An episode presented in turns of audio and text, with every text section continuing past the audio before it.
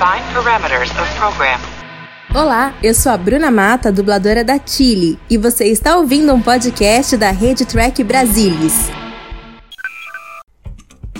Semana de 27 de março de 2020. Star Trek Picard termina e traz vinheta do terceiro ano de Discovery, em breve. Produções de Lower Decks e Discovery seguem avançando, com equipes trabalhando em casa. Convenção alemã de Star Trek é remarcada para outubro. O volume 4 da coleção Trek Brasilis sobre as origens de Deep Space Nine é despachado para os assinantes. E as imagens promocionais do último episódio da primeira temporada de Star Trek Picard, já disponível no Amazon Prime Video. Começa agora o TB News.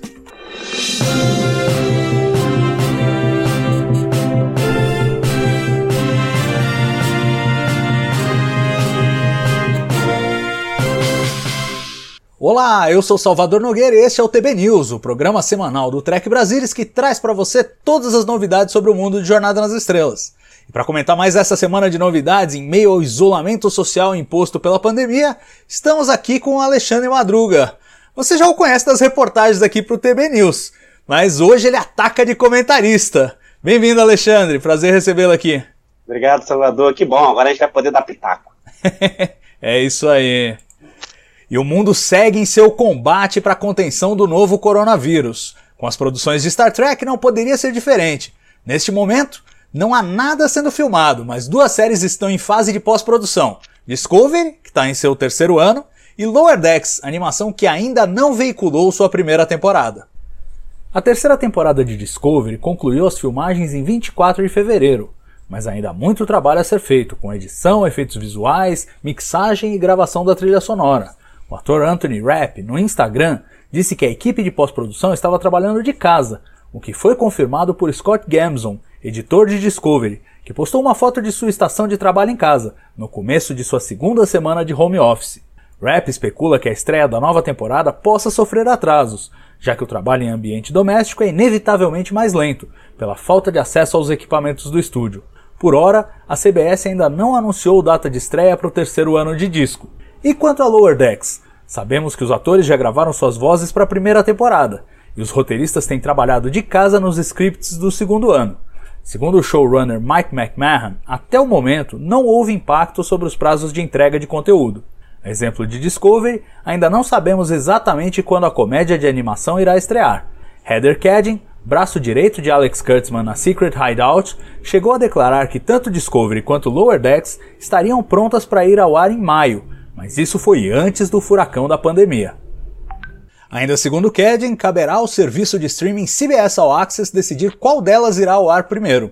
No Brasil, Discovery continua a ser exibida pela Netflix. Lower Decks, até onde se sabe, ainda não tem contrato de exibição internacional.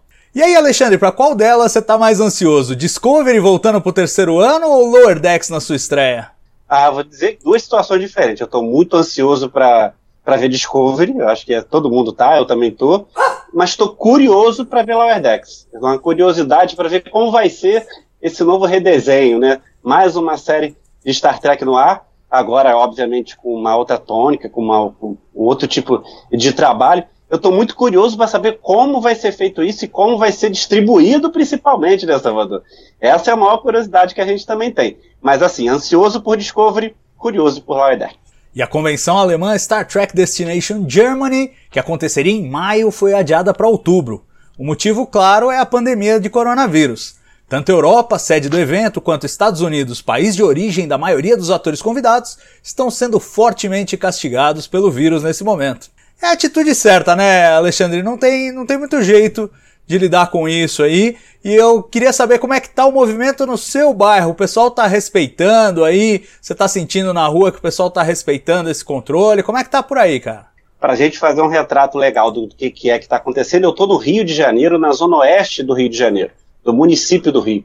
É, aqui é uma parte extremamente que tem muito, muita ruralidade, perto, obviamente, da Barra da Tijuca, não, não tem como mudar as coisas. Então a gente tem praia muito perto, tem muita coisa aqui muito atrativo para levar o pessoal para a rua. Mas vou te dizer aí, Salvador, o pessoal aqui está respeitando. O movimento das ruas diminuiu bastante. E essa atitude de cancelar qualquer tipo de evento é prudência. O negócio é ficar em casa. É isso aí, eu, eu sinto a mesma coisa por aqui, Zona Oeste de São Paulo. Eu tive que dar uma saidinha de carro hoje só, mas eu percebi que realmente o movimento é pequeno nas ruas também. Eu vejo pelas janelas trânsito bem, bem suave. Eu, eu tô acostumado a ver trânsito aqui, moro perto de uma grande avenida, mas realmente o pessoal tomando cuidado e é isso que a gente deixa para você aí de casa. Se você tem como ficar em casa, por favor, fique em casa. Você vai estar tá protegendo não só você, a sua família, mas todos nós, todo mundo que se a gente se expuser, um passa pro outro, que passa pro outro, passa pro outro e a gente não pega mais esse vírus. Precisamos fazer o máximo para frear o contágio, porque é só isso que vai permitir que existam leitos de hospital suficientes para quem precisa. Se ficar todo mundo doente de uma vez, não vai ter hospital para todo mundo, vai morrer um monte de gente que não precisava morrer. E foi enviado nesta quinta-feira para os assinantes o volume 4 da coleção Trek Brasilis, nossa série de livros mensais de 64 páginas, abordando todos os aspectos da saga de Jornada nas Estrelas. A atual edição aborda as origens de Deep Space Nine, a primeira série de Star Trek a ser desenvolvida sem a participação do criador da franquia, Gene Roddenberry. O livro relata como os criadores Michael Piller e Rick Berman desenvolveram a ideia de uma série de jornada ambientada numa estação espacial, além de levar os leitores a um passeio pelo processo de criação da própria estação, seus cenários internos, os novos trajes da frota estelar, a trilha sonora e o tema da série, a escalação do elenco, a concepção dos exploradores, também conhecidos como runabouts, e os episódios de A Nova Geração que inspiraram os principais elementos da série. Para arredondar, um capítulo sobre a ciência dos buracos de minhoca e um relato de como estava a Estação Espacial 9 assim que os cardassianos evacuaram Bajor, após décadas de ocupação. Para assinar a coleção Trek Brasilis, você sabe, basta visitar trekbrasilis.org barra colecal, endereço aí, e sem cedilha tio, né, claro, aí você faz seu cadastro. Todo mês você vai receber um livro na sua casa por apenas R$ 21,90 por mês. Então aproveita, se você gostou aí do livro, passa lá no site depois e faz o seu cadastro. Alexandre, você tem achado da coleção, cara, até agora? Eu sei que você é assinante desde o volume zero. O que você tá curtindo? Tem algum favorito aí, cara? Ah, me coloca fora dessa. Não vou botar favorito, não. Todos os materiais que foram feitos desde o número zero até agora são sensacionais. É um material riquíssimo de qualidade que vai agregar para todo mundo, para o fandom, para qualquer um novo, novo fã, vai adorar o material. É muito legal a gente ter bastante conteúdo de Star Trek agora. E, e, um detalhe, Salvador, que acho que é importante a gente tem que reforçar: conteúdo de qualidade, muita informação e um material gráfico muito bom. Ou seja, toda essa galera aí que está por trás, de que colocou esse material na rua, tem que dar parabéns. Porque nos momentos atuais, eu sou jornalista como você, é, nós somos, somos coleguinhas, então a gente sabe qual é a dificuldade de se colocar o material impresso para fora. Então, pessoal que é Star Trek fã, cara, quer saber mais?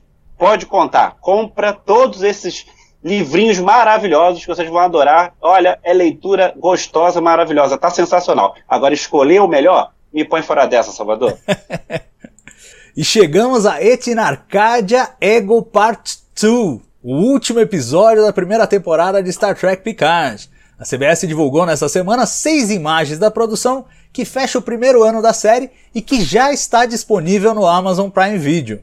Confira a sinopse oficial, ela diz o seguinte: No episódio final da temporada, um confronto final no mundo natal dos sintéticos, Copélios, coloca Picard e sua equipe contra os Romulanos, bem como contra os sintéticos que buscam salvaguardar sua existência a todo custo. O episódio tem roteiro do showrunner Michael Chabon, com argumento dele e de Akiva Goldsman, que também é responsável pela direção do segmento. Madruga, chegando agora aí ao final da primeira temporada de Star Trek Picard, qual é o balanço que você faz? Positivo, negativo? Claro, vamos evitar aqui spoilers do último episódio, mas diz aí o que, que você sentiu da série depois de 10 semanas, 10 episódios de Star Trek Picard. Ó, eu não posso dar spoiler do último porque eu não vi ainda definitivamente. Eu só li o episódio inteiro. Já li, eu sei que você viu, né, Salvador? Então, assim, eu não posso dar spoiler do último. Eu poderia dar se eu dissesse que eu li, né? Mas, assim, eu acho que a série toda sai de um saldo super positivo. Eu acho que a gente teve um probleminha no episódio 9, mas eu acho que é um problema pequeno que não vai desmerecer a série toda. Eu tô louco para ver o último episódio, apesar de já ter lido sobre ele mas eu tô louco para ver isso em tela, como é que vai funcionar. Agora eu, assim, A gente costuma dar de 1 a 4 estrelas, né, Salvador? Vou ah, dar 3,5, vai. Eu acho, que, eu acho que foi uma nova leitura de Star Trek, trazendo um capitão de volta, numa série muito mais contemplativa, focada mais em, em personagens. Ah, eu acho que foi uma coisa nova de Star Trek que a gente viu, e tomara que fique a promessa para a segunda temporada ser mantém a qualidade do primeiro, com fotografia, com roteiro, uns detalhezinhos, mas enfim, fotografia sensacional, o roteiro é bom, o, os episódios passam muito rápido, a gente não percebe passar 45, 50 minutos, quando vem acabou. Então, tomara que mantenha a qualidade no geral. 3,5 de estrela, mas eu acho que a próxima a gente garante um 4. É isso aí, e olha só, eu eu vi já, como o Alexandre falou, e a única coisa que eu vou dizer para vocês é o seguinte: tem uma cena, uma cena que é absolutamente espetacular. É, é possivelmente uma das melhores cenas feitas já em Star Trek. Tem outras coisas que eu não gosto tanto. Aí cada um vai fazer o seu balanço, vai ver o que, que compensa e o que, que não compensa. Mas essa cena, se o cara não gostar dessa cena, ele não gosta de Star Trek, eu acho. Eu acho impossível, viu? Agora, se você não viu ainda o último episódio, corre lá, já tá na Amazon Prime Video. E não deixe de voltar aqui no canal no domingo para análise completa com spoilers, elogios e desaforos no nosso Trek Brasilis ao vivo. Alexandre, muito obrigado aí pela sua participação no nosso TB News dessa semana. Ah, obrigado, Salvador. E detalhe, né? Eu não vou estar domingo não, quem tá é o comandante. é isso aí. Antes de irmos embora, confira aí a pequena vinheta teaser do terceiro ano de Star Trek Discovery que o CBS All Access divulgou junto com o episódio final da temporada de Picard. Se cuide, cuide dos outros, fique em casa o máximo que puder e nos vemos na semana que vem. Tchau!